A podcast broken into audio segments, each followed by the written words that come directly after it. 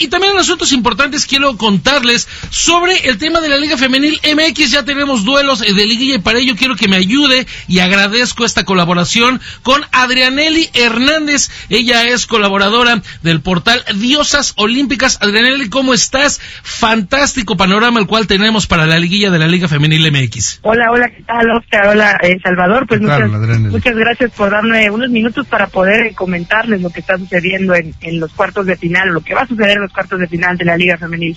Tenemos obviamente un partido interesante, clásico nacional, además con las rayadas que lideraron este torneo. Cuéntanos. Pues mira, yo creo que este debe ser el torneo de rayadas. Es el equipo que se ha quedado eh, muy muy cerca, el equipo fuerte, el equipo que cerró rompiendo récords, eh, récords de goles, récords de puntos y que le han dolido las dos finales que ha perdido contra Tigres. Entonces yo creo que ellas son las grandes favoritas para poder llevarse este campeonato. Obviamente está ahí el, el acérrimo rival Tigres, que no les va a poner el, camino fácil en caso de que vuelvan a encontrarse en la liguilla, por supuesto. Y en el Clásico Nacional, también por ahí América pues tiene esta, esta espinita clavada de la vez que Chivas las eliminó en el, en el primer torneo. Creo que América anda motivada por la situación de que ha rodeado al equipo, por las diferentes situaciones que han que han pasado y podría, por lo menos creo yo, que sí dejar en esta instancia a Chivas en cuartos de final.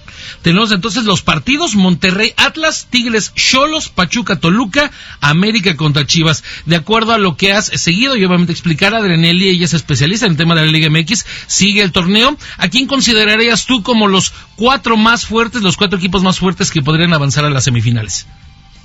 Mira, yo creo que nos vamos tal cual por por la, tabla aquí en la Liga MX Daniel fue muy clara. Yo creo que los cuatro los cuatro equipos que están en los primeros sitios son los grandes favoritos.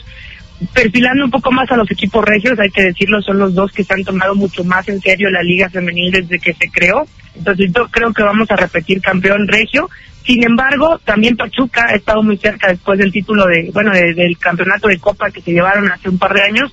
Ha quedado ahí rezagado y bueno, nunca descartar América, por supuesto, así que creo que ellos son los cuatro, los cuatro favoritos. Sin embargo, yo agregaría que vamos a ver un muy buen papel de Solas, que ha venido de menos a más, y probablemente también Chivas, que cerró ganándole a Pachuca, nos dé, aunque creo que se va a quedar en cuartos de final, le va a dar muy buena pelea a las Águilas de la América. ¿Te animas a darnos un pronóstico de la final, Adrianelli, de la final que tú verías en esta liguilla de la Liga Femenil?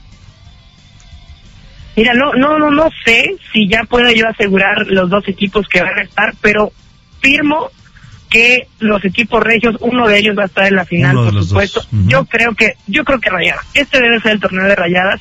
Tienen a la goleadora, tienen a, grandes jugadoras que han ya tenido sus llamados por primera vez en selección, como Diana Evangelista, obviamente a Mariana Cadena en la defensa, Rebeca Bernal yo creo que Rayada se lleva este campeonato. Ahí está, Adrenelli. Eh, vamos a estar obviamente al pendiente y un seguimiento importante porque además ha sido un torneo complicado con las denuncias que obviamente han tenido las jugadoras de Necaxa, también las jugadoras de Tiburones de, Veracruz y además este deceso lamentable de Diana González con América. Claro. Pues importante, cada vez más relevante la Liga Femenil MX, ¿no, Adrenelli?